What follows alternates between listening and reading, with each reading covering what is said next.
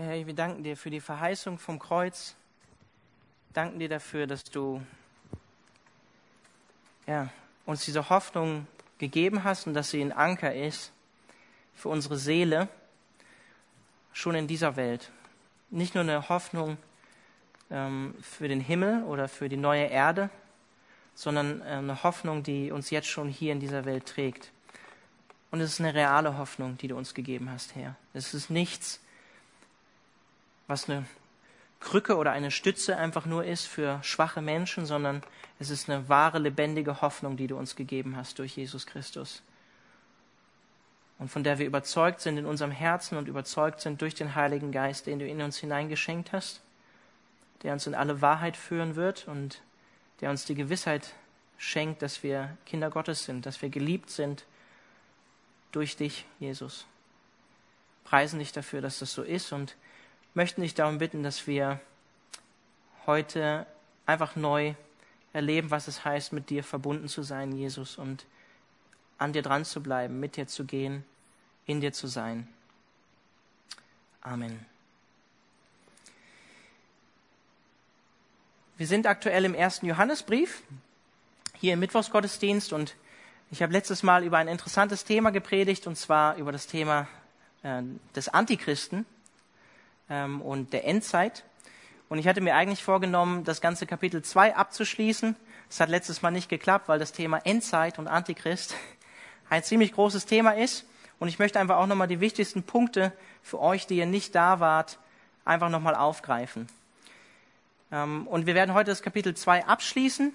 Und der Predigtitel für heute ist In Christus bleiben. Und wir werden heute auch gemeinsam Abendmahl feiern. Und ich möchte euch einfach ähm, schon mal darauf hinweisen, dass wir das tun werden am Ende hier vorne zusammen als in einer Reihe vorne. Und ähm, ja, ich lade euch ein, ähm, euch darauf innerlich auch einzustellen, vorzubereiten oder auch, wenn ihr sagt, das ist nichts für mich, hier vorne in der Gemeinschaft das Abendmahl zu feiern, ähm, seid ihr natürlich auch frei, das nicht zu tun. Wir haben letztes Mal in Kapitel 2 in Vers 18 gesehen, dass Johannes uns schreibt, dass die letzte Stunde bereits da ist. Und das ist interessant, weil wenn wir an die Endzeit denken, dann denken wir meistens immer nur daran, das wird irgendwann mal geschehen. Johannes schreibt uns, die letzte Stunde ist da. Und ich habe euch auch andere Stellen vorgelesen, die überzeugend dafür sind, dass die ersten Christen geglaubt haben, dass die letzte Stunde da ist, dass das Ende der Zeit mit dem Kommen, mit dem Tod, mit der Auferstehung, mit der Himmelfahrt Jesu angebrochen ist.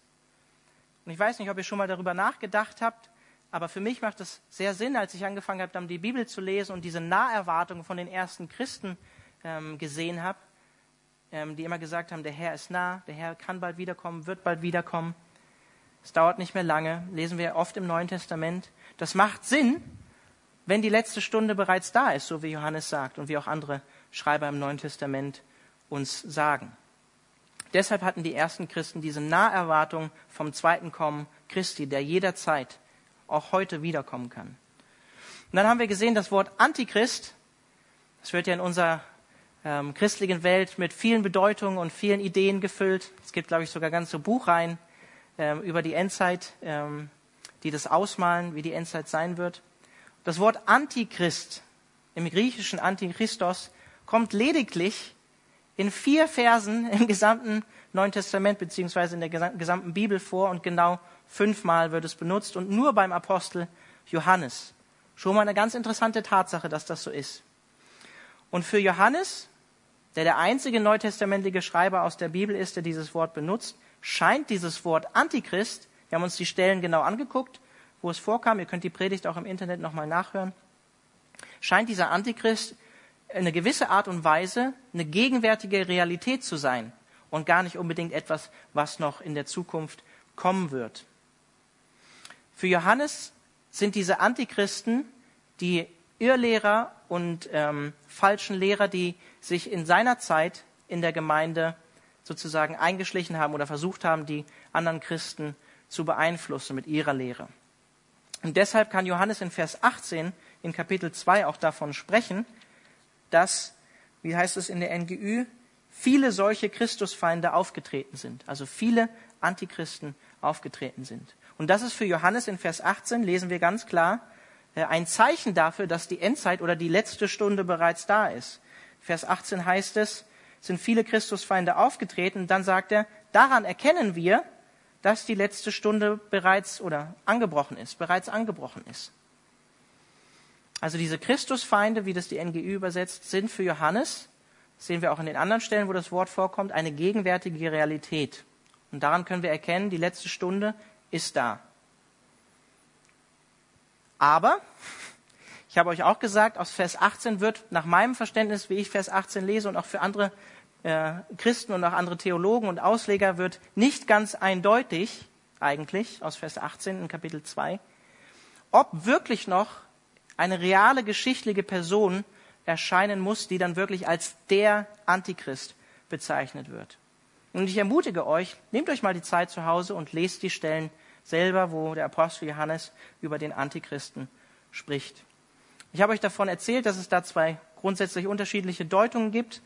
Die Leute, die davon ausgehen, dass noch eine Trübsalzeit oder eine Endzeit kommen wird, wo ein großer Abfall kommt und wo auch ein Antichrist oder der Antichrist auftreten wird. Oder diese Deutung, in die ich mich sehr geneigt fühle, wenn ich die Stellen vom Antichristen lese, die nur der Johannes benutzt, dass es auch eine gegenwärtige Realität ist, die er hier beschreibt und wo er sich ähm, wahrscheinlich auch auf die Worte Jesu bezieht in der Endzeitrede, wo Jesus davon spricht, dass viele falsche Christusse auftreten würden. Und das erfüllt sich scheinbar schon in der Zeit von Johannes, weil er sagt, es sind viele Antichristen aufgetreten. Und sie machen genau das, was Jesus gesagt hat. Sie verführen die Christen in eine falsche Richtung weg von Jesus. Und sehr wichtig in diesem Zusammenhang vom letzten Mittwoch war der Vers 22 in Kapitel 2. Da schreibt Johannes, und wer ist denn der Lügner schlechthin? Es ist der, der leugnet, dass Jesus, der von Gott gesandte Retter, der Christus ist. Genau das tut der Antichrist und damit lehnt er nicht nur den Sohn ab, sondern auch den Vater. Wörtlich steht hier im zweiten Teil von Vers 22, ähm, jemand, der Jesus als Christus ablehnt, dieser ist der Antichrist, der den Vater und den Sohn leugnet. Also derjenige, der das tut, ist der Antichrist, schreibt Johannes wortwörtlich. Also jeder, der sich nicht zu Jesus als den ins Fleisch gekommenen Retter, Messias, ins Fleisch gekommenen Gott, Erlöser der Welt, wer sich nicht dazu bekennt und nicht zu Jesus auf diese Art und Weise hält, ist nach dem Apostel Johannes nicht für Jesus, sondern gegen ihn. Ganz im Sinne von Jesu Worten, wo er sagt, wer nicht mit mir ist oder wer nicht für mich ist, für mich ist, der ist gegen mich, sagt äh, Jesus in Lukas 11. Also alle Menschen, die sich nicht zu Jesus bekennen, haben keine Verbindung mit Gott und sind, das ist eine harte Aussage, aber sind gegen Christus. Und in unserem postchristlichen, also nachchristlichen Deutschland sind die leider die meisten Menschen nicht für Christus. Das wisst ihr, wisst ihr selbst. Für die meisten Menschen vielleicht in unserer Gesellschaft war Jesus ein guter Lehrer, neben anderen guten Leuten, ein gutes Vorbild, aber nicht der Gottmensch, der wahre Gottmensch, der uns erlöst hat von unserer Schuld. Und Johannes macht hier deutlich, es gibt keinen dazwischen. Es gibt keinen dazwischen. Und deswegen sagt er in Vers 23, damit haben wir letztes Mal geendet, denn wer den Sohn ablehnt, hat auch keine Verbindung mit dem Vater. Punkt. Wer sich jedoch zum Sohn bekennt, ist auch mit dem Vater verbunden. Also unser Bekenntnis zu Jesus als Christus, als der Retter, als der Erlöser, ist der einzige Weg zu Gott zurück, zum Vater, wie er sagt. Also wer mit dem Sohn verbunden ist, der ist auch mit Gott verbunden. Und wer nicht mit dem Sohn verbunden ist, der kann auch nicht mit Gott verbunden sein. Das tut manchen Menschen weh, das in unserer postmodernen Zeit das zu hören, wo doch jeder seine eigene Wahrheit haben kann und jeder den eigenen Weg ähm, gehen kann. Und viele Wege führen doch nach Rom, oder ist doch so? Das ist deine subjektive Meinung, aber der Anspruch, den Jesus hat als Weg, Wahrheit und Leben, der ist ziemlich exklusiv. Und er sagt, nein, der Weg ist schmal, wie er in der Bergpredigt sagt, der zum Leben führt. Und der führt nur durch Jesus Christus. Dann geht es in Vers 24 weiter, unser heutiger Abschnitt. Lasst euch also durch nichts von der Botschaft abbringen, die ihr von Anfang an gehört habt. Wenn ihr an dem, was ihr von Anfang an gehört habt, festhaltet, werdet ihr mit dem Sohn und mit dem Vater verbunden bleiben. Und dann Vers 25. Und damit erfüllt sich die Zusage, die Jesus Christus uns gemacht hat. Wir haben das ewige Leben. Was meint Johannes hier mit der Botschaft, die wir von Anfang an gehört haben? Ich glaube, er meint damit die Lehre von Jesus Christus, die sie von ihm persönlich gehört haben als Apostel, die Jesus nachgefolgt sind. Und er meint damit die Lehre, die die Apostel an die Gemeinden weitergegeben haben, als Nachfolger von Jesus Christus. Uns heute überliefert in diesem Buch, in der neuen Genfer Übersetzung ist nur das Neue Testament drin, von daher auch die Psalmen in meiner Ausgabe, aber überliefert im Neuen Testament. Ich glaube, das meinte damit. Ich möchte euch eine Stelle aus dem Judasbrief, der kommt nach den Johannesbriefen, vorlesen, und zwar Vers 3 und 4. Da schreibt Judas, leiblicher Bruder von Jesus, Liebe Freunde, schon lange ist es mein dringender Wunsch, euch von dem Heil zu schreiben, an dem wir alle teilhaben. Das möchte ich nun mit diesem Brief tun, dessen Abfassung durch die gegenwärtige Situation noch dringlicher geworden ist. Ich möchte euch dazu auffordern, für den Glauben zu kämpfen, für dieses unantastbare Gut, das denen, die zu Gottes heiligem Volk gehören, ein für allemal überbracht worden ist. Und dann schreibt er auch, in euren Reihen haben sich nämlich Leute eingeschlichen, deren Verurteilung schon vor langer Zeit in der Schrift angekündigt wurde, gottlose Menschen, die die Gnade unseres Gottes als Freibrief für ein ausschweifendes Leben missbrauchen und die sich damit von dem lossagen, der der alleinige Herrscher ist, Jesus Christus, unser Herr. Was mir hier wichtig ist, ist Vers 3, das, was ich auch betont vorgelesen habe, für den ein für allemal überlieferten Glauben zu kämpfen, das unantastbare Gut, wie er sagt, dass denen, die zu Gott gehören, ein für allemal überliefert oder überbracht worden ist. Und deswegen sagt Johannes hier in Vers 24, haltet an der Botschaft, die ihr von Anfang an gehört habt. Hey, ich gebe euch nichts Neues. Haltet an der Botschaft, die ihr von Anfang an gehört habt, fest. Wir leben in einer Zeit, wo neu oft immer mit gut gleichgesetzt wird, oder? Was Neues, ist was Gutes. Aber hier, nach diesem Verständnis von Johannes, ist es gut und wichtig und richtig, an dem Alten, an dem uns Überlieferten, wie Judas sagt, festzuhalten. Es geht im christlichen Leben letztlich nicht immer darum, neue Erkenntnisse zu haben oder was ähm, eine neue Lehre ähm, zu bekommen, sondern in dem Glauben, den wir bereits überliefert bekommen haben, zu wachsen als Christen. Das heißt, jemand, der neu zum Glauben kommt, der hat natürlich ähm, ein wesentlich geringeres Verständnis von diesem ein für alle Mal überlieferten Glauben, wie Judas sagt, als jemand, der schon länger mit Jesus unterwegs ist und schon länger an Jesus glaubt. Das Thema ist heute in Christus bleiben. Und der erste Punkt ist für mich hier dann ganz klar, wir bleiben in Christus, wenn wir in einer gesunden, ich sage jetzt mal das Fremdwort für einige von euch, orthodoxer, also in richtiger, geradliniger Lehre bleiben. Und deswegen ist es uns hier als Gemeinde, ja, man, manche würden uns vielleicht als konservativ oder vielleicht auch in manchen Dingen dann halt auch ähm, mit dem negativen Wort zurückgeblieben oder verstaubt beschreiben. Aber wir, uns ist es wichtig, durch die Bibel zu predigen weil wir davon überzeugt sind, so wie Judas sagt, der Glaube ist uns für ein für alle Mal überliefert und den wollen wir Menschen weitergeben. Genau das wollen wir den Menschen weitergeben. Wir wollen den Menschen im Prinzip nichts Neues geben, sondern das, was für Mal, ein für alle Mal überliefert wurde. Und ich möchte hier eine kurze Randbemerkung machen. Ich möchte da gar nicht zu sehr darauf eingehen. Ihr wisst, dass am 30. Juni, soweit ich weiß, die Bundesrepublik Deutschland die Ehe für alle ähm, geöffnet hat. Und ich möchte in diesem Zusammenhang einfach nochmal dazu einladen. Ich habe die, ähm, wir haben einen pastoralen Brief verfasst zu diesem Thema.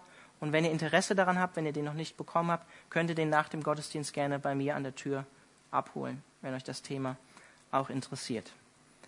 Und meine Randbemerkung hier in diesem Zusammenhang dazu ist, Johannes schreibt hier von dem, dass wir in dem bleiben sollen, was von Anfang an überliefert ist. Judas schreibt davon, dass der Glaube ein für alle Mal überliefert ist. Und da geht's, ja, da geht es um den Glauben hauptsächlich. Aber ich möchte einfach hier einfach mal hervorheben und betonen, dass das Thema zum Beispiel Homosexualität in der christlichen Kirchengeschichte von sämtlichen Konfessionen seit fast 2000 Jahren, also erst Mitte des 20. Jahrhunderts, ein, einheitlich von allen Kirchen als Sünde bezeichnet wurde. Seit 1950 Jahren gab es da Einigkeit drüber. Und ich finde es, und das haben wir auch kurz aufgegriffen in dem Brief, schon mutig ähm, von Christen, die sagen, sie sind, sind auch mit der Bibel verbunden und nehmen die Bibel als Gottes Wort ernst, zu sagen, nee, die haben 1950 Jahre da völlig falsch gelegen ähm, finde ich schon eine mutige Behauptung. Das möchte ich hier einfach nur so als Randbemerkung mal reinwerfen. Und das ist als Fakt meiner Meinung nach nicht so leicht wegzuwischen. Wobei ich denke, ähm, die Argumente ähm, sprechen klar dafür, dass Homosexualität eindeutig als Sünde bezeichnet wird in der Bibel. Dann geht es weiter in Vers 25. Und damit erfüllt sich die Zusage, die Jesus Christus uns gemacht hat. Wir haben das ewige Leben, wenn wir in dem bleiben, was wir von Anfang an gehört haben. Wenn wir mit Christus verbunden bleiben, haben wir genau diese Verheißung. Die Verheißung gilt dir, das ewige Leben. Ich weiß nicht, wie es, wie es dir damit geht. Ähm, wir lesen da manchmal so schnell drüber. Ach ja, wenn ich an Jesus glaube, dann habe ich das ewige Leben. So ein bisschen banal. Ah ja, stecke ich auch noch mit ein, das ewige Leben, wenn ich an Jesus glaube. Aber wie krass ist das eigentlich, was Johannes uns hier schreibt? Das ewige Leben zu haben mit Gott. Letztlich werden alle Menschen ewig leben. Die Frage ist, wo und mit wem. Aber das ewige Leben mit Gott zu haben, in ewiger Gemeinschaft, das ist eine Verheißung, über die wir nicht einfach so hinweggehen sollten. Ich möchte einfach nochmal daran erinnern, wie ähm, uns der Apostel Johannes am Anfang in den ersten beiden Versen vom ersten Johannesbrief uns Jesus Christus vorstellt. Und er sagt in den ersten beiden Versen, von allem Anfang an war es da, wir haben es gehört, mit eigenen Augen gesehen, wir haben es angeschaut, mit unseren Händen berührt, das Wort des Lebens. Und ja, das Leben ist erschienen, das können wir bezeugen. Wir haben es gesehen und verkündigen es euch, das ewige Leben, das beim Vater war und unter uns erschienen ist. Und damit ist Jesus Christus gemeint. Als personifizierte, äh, als personifiziertes ewiges Leben, das ewige Leben, was beim Vater war, bei Gott war, in Person. Das Wort des Lebens. Und dann ist es auch logisch, oder für mich erscheint es sehr, sehr logisch, wenn wir mit diesem Jesus verbunden bleiben in dieser engen Gemeinschaft, dass diese Verheißung und diese Zusage des ewigen Lebens auch für uns zutrifft. Weil wir sind, so wie Johannes Jesus beschreibt in den ersten Versen, mit dem Wort des Lebens verbunden.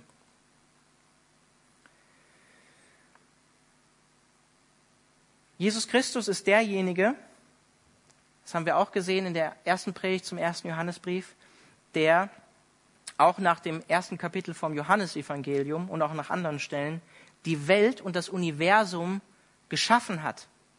Und in diesem Augenblick, wo wir jetzt alle gerade hier sind, durch seine Macht erhält, lehrt uns der Kolosserbrief. Also Jesus hat das Leben geschaffen und er ist das Leben in Person. Und ich möchte das vom gleichen Schreiber aus dem Johannesevangelium, aus dem Kapitel 17, Vers 3, folgendes vorlesen. Und da betet Jesus zu Gott, seinem Vater.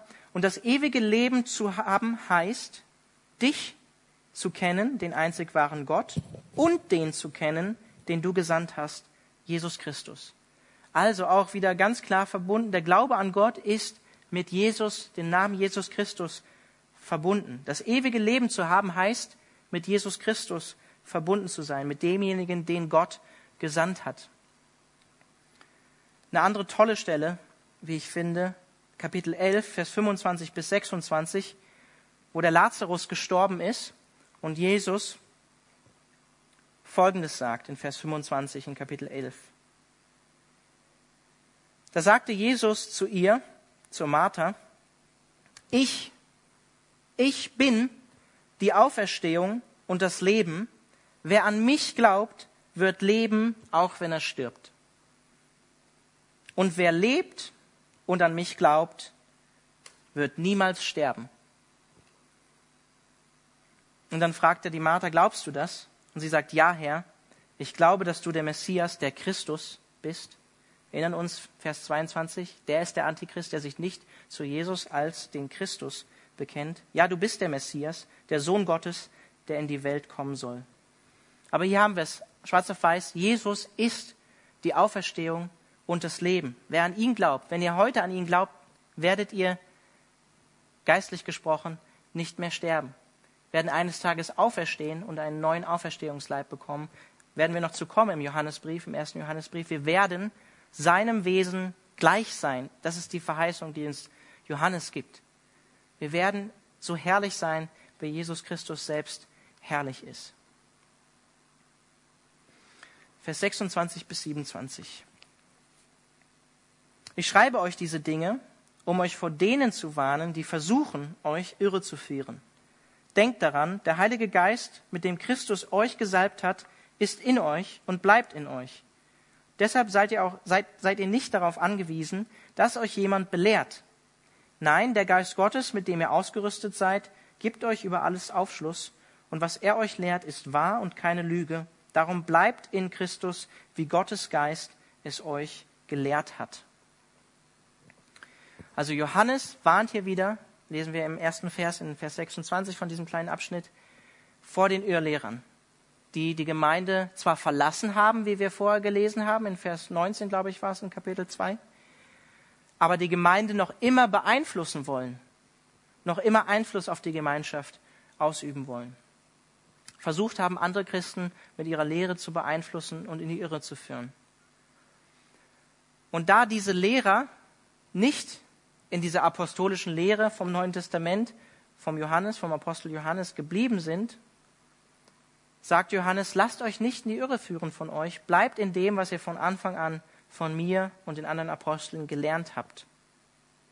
Und wir wissen, das haben wir schon gesehen, wenn ihr mit uns durch, das, durch den ersten Johannesbrief gegangen seid, sie haben Jesus Christus scheinbar als Christus verleugnet, sie haben sein vollkommenes Menschsein geleugnet, seine Gottheit geleugnet und haben, so wie auch Judas schreibt, ein Leben geführt, obwohl sie sich Christen genannt haben, was in einem moralischen Widerspruch zu dem stand, wie wir als Christen eigentlich ethisch leben sollten, wie wir als echte Christen leben sollten, nämlich Jesus ähnlich leben, so wie Johannes selber sagt. Und deshalb sagt er hier in Vers 27 zu den Jüngern, zu den Nachfolgern von Jesus, ihr habt den Heiligen Geist, ihr kennt die Wahrheit bereits, lasst euch von niemandem verführen. Was ist die Aufgabe vom Heiligen Geist? Er hat viele Aufgaben, aber auf welche beziehe ich mich hier? Seid ihr noch, seid ihr da? ja, er wird uns in alle Wahrheit führen. Und deswegen sagt er hier, ihr habt es nicht nötig, dass euch jemand lehrt. Was meint Johannes damit nicht? Was er damit nicht meinen kann, ist, dass das, was ich jetzt hier zum Beispiel gerade tue, wo das Neue Testament auch von der Gabe des Lehrens oder Unterweisung spricht, dass das falsch sein könnte und ihr das alle nicht nötig hättet. Wäre auch ein Widerspruch zu dem, was er gerade tut, weil er schreibt einen Brief an Christen und lehrt sie. Ja? Also, das meint Johannes natürlich nicht. Was Johannes meint, und ähm, darauf möchte ich mich für unsere heutige Zeit darauf beziehen, der Heilige Geist hat was inspiriert? was lesen wir in 2 Timotheus 3?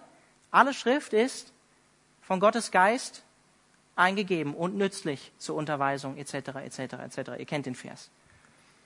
Und so arbeitet der Heilige Geist auch heute. Für mich war das am eindrücklichsten. Ich bin nicht christlich aufgewachsen, habe mich mit 16 bekehrt. Bei mir war das ein Aha-Erlebnis von heute auf morgen. Dann habe ich eine Bibel geschenkt bekommen, habe angefangen, das Johannesevangelium zu lesen und dachte, huh, das spricht ja auf einmal zu mir. Ich kann damit was anfangen. Das war für mich nicht mehr alte Sprache und Tod, sondern logischerweise, der Heilige Geist hat es inspiriert.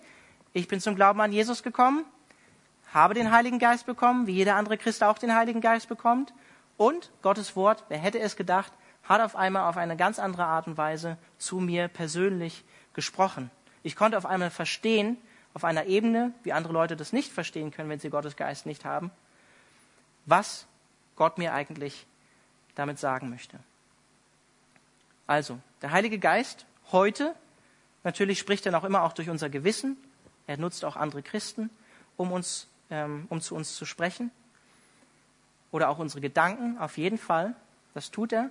Aber ich glaube, primär lehrt uns der Heilige Geist ähm, durch das, was Jesus mal gelehrt hat, was die Apostel übernommen haben, was die Apostel aufgeschrieben haben und festgehalten ist für uns in der Bibel. Alle Schrift ist nützlich und eingegeben von Gottes Geist. Ihr kennt den Vers. Also zweitens, in Christus zu bleiben, bedeutet, uns an der Wahrheit festzuhalten, in die uns der Heilige Geist führen möchte. Und das drückt sich natürlich in verschiedenen Arten aus. Das heißt natürlich auf jeden Fall, dass wir dieses Wort lesen und darüber nachdenken, darüber beten, dass wir mit Gott in Verbindung bleiben und den Heiligen Geist, wie es an anderer Stelle heißt, natürlich nicht betrügen.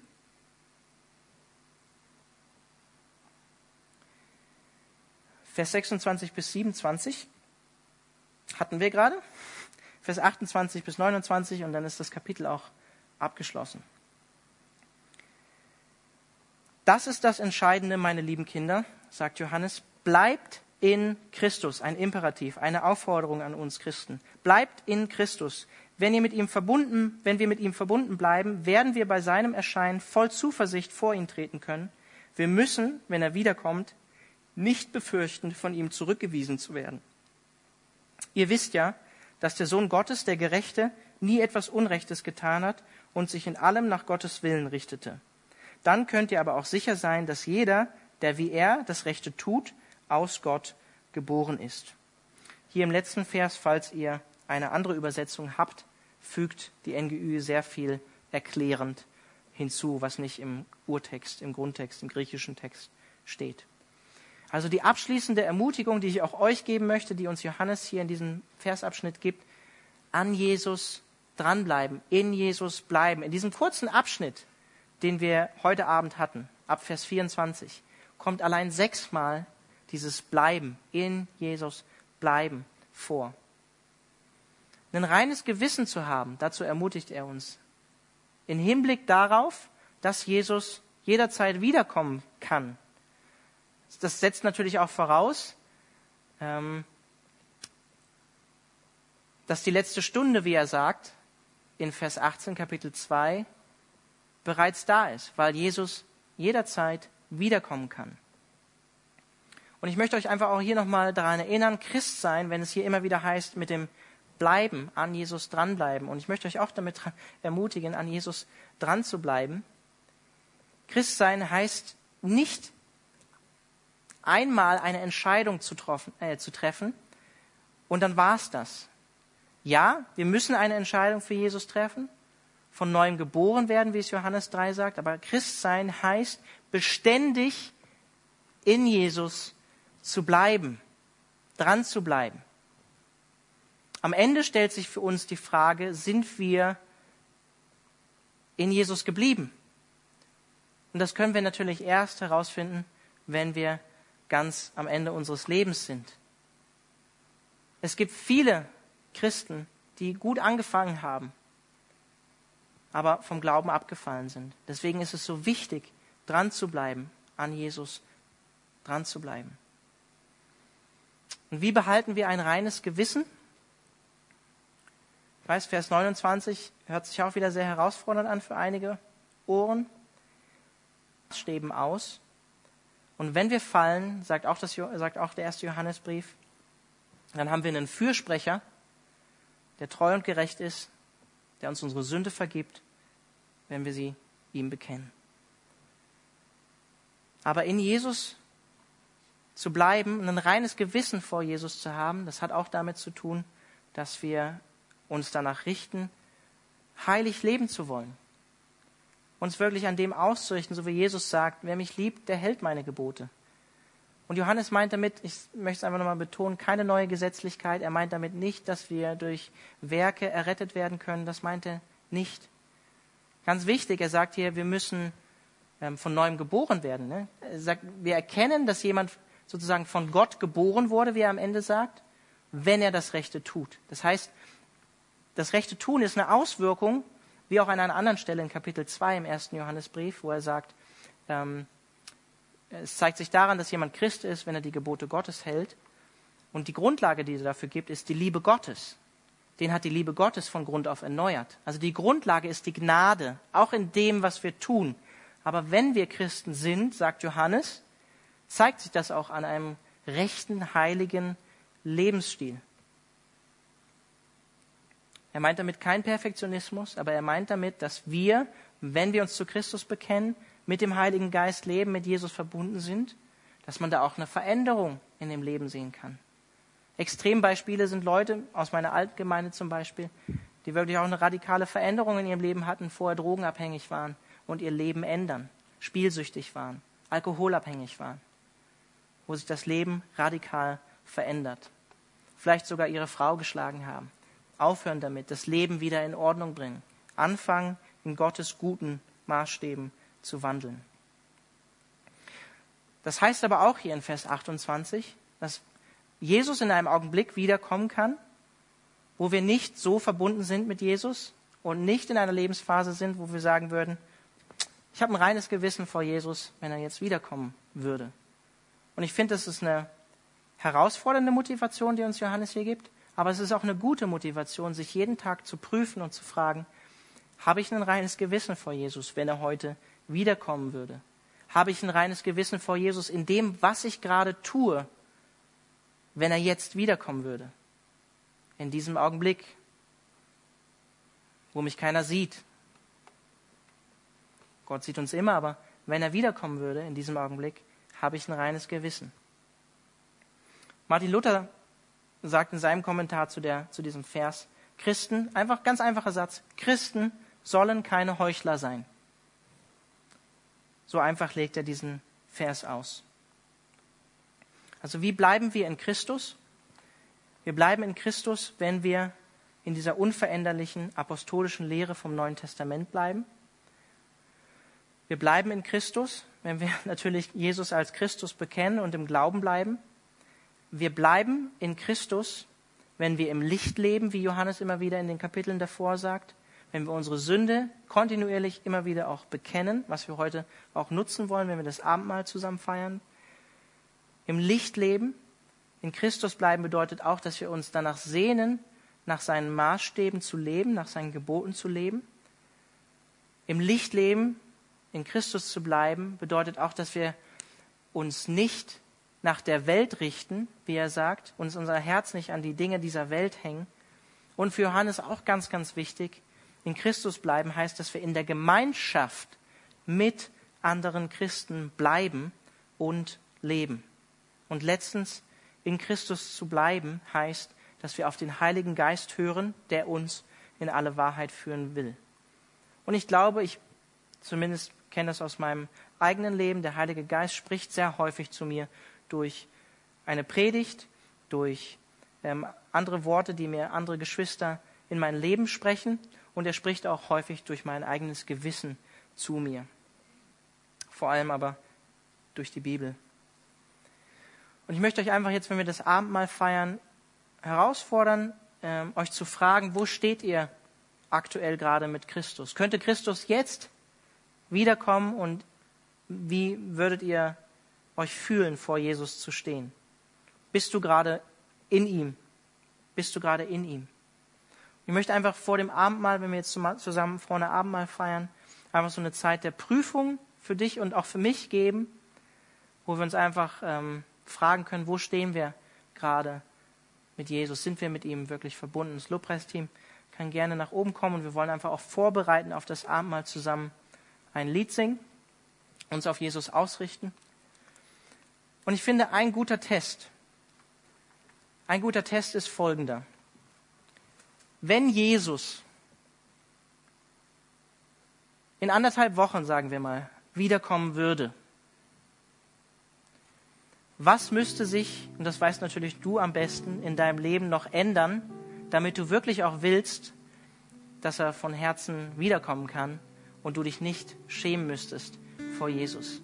Was wäre das oder welche Punkte wären das in deinem Leben, wo du noch nicht wirklich in Christus bist, wo noch Veränderung geschehen muss, wo er dich noch erneuern muss, wo Gottes Liebe dich noch erneuern muss, wo du noch umgewandelt werden musst, mehr in das Bild von Jesus. Und wenn wir gleich gemeinsam Abendmahl feiern, dann tun wir dies in erster Linie, um uns daran zu erinnern, was Jesus für uns auf sich genommen hat, weil er uns liebt. Aber wir erinnern uns auch daran, was für eine Verheißung wir in ihm haben. So wie Johannes sagt, wir haben diese Verheißung des ewigen Lebens. Auch daran erinnern wir uns, dass wir mit ihm verbunden sind, wenn wir im Glauben und in der Gemeinschaft mit ihm bleiben. Das ist eine Zusage auch für dich im Abendmahl. Und im Abendmahl bekennen wir uns zu Jesus als den Retter der Welt, als den Christus, der für unsere Sünden gestorben ist. Und deswegen schreibt Paulus auch im ersten Korintherbrief in Kapitel 11, Vers 26, dass wir uns darüber im Klaren sein sollen, jedes Mal, wenn wir von dem Brot essen, aus dem Becher trinken, verkündigen wir den Tod des Herrn, bis er wiederkommt. Das heißt, wir bekennen uns und verkündigen seinen Tod, bis er wiederkommt. Das heißt, wir tun das kontinuierlich im Abendmahl. Also es ist etwas, was wir immer wieder tun, zum wiederholten Male. Und wenn wir gemeinsam Abendmahl feiern, dann tun wir das immer wieder als Zeichen für unser Bleiben in dieser Gemeinschaft mit Jesus Christus und auch in der Gemeinschaft von seinem Leib, der sich ausdrückt natürlich in denen, die ihm nachfolgen. Wir bekennen uns in diesem Abendmahl so zu Jesus Christus. Ich habe noch eine Bibelstelle aus Johannes 6, aber die möchte ich jetzt dann erst im Zusammenhang mit dem Abendmahl vorlesen. Also nehmt euch jetzt einfach das Lied, euch auf Gott auszurichten. Wird auch nochmal eine Zeit der Stille geben, einfach danach, um euch auf Gott auszurichten. Und dann lade ich euch dann auch gerne nach vorne ein. Jesus, danke ähm, dafür, dass du uns diese Verheißung des ewigen Lebens geschenkt hast. Und Herr, ermutige uns, erneuere uns einfach in unserem Denken, in unserem Fühlen, in unserem Sein, einfach jetzt, wenn wir das einfach neu hören müssen, ähm, dass wir diese Verheißung zugesprochen bekommen, wirklich von dir, dass du uns das zusprichst, dass wir deine Kinder sind, dass du uns liebst und dass ähm, dein Plan für uns, wenn wir dir nachfolgen und an dich glauben, das ewige Leben in ewiger Gemeinschaft mit dir ist. Das gilt jedem, der dir nachfolgt und das ist einfach eine wunderbare Sache. Und ich bete auch darum, da wo wir, wo wir in manchen Punkten in unserem Leben fern sind, nicht in Christus sind, nicht in dir bleiben, dass du uns diese Punkte einfach neu zeigst. Die meisten von uns kennen sie und dass wir einfach mutig sind, sie dir immer wieder zu bringen. Und ich bete auch darum, dass wir mutig sind, einfach die Schuld, die wir vielleicht mit uns tragen heute Abend, dass wir sie einfach loslassen können vor dir. Amen.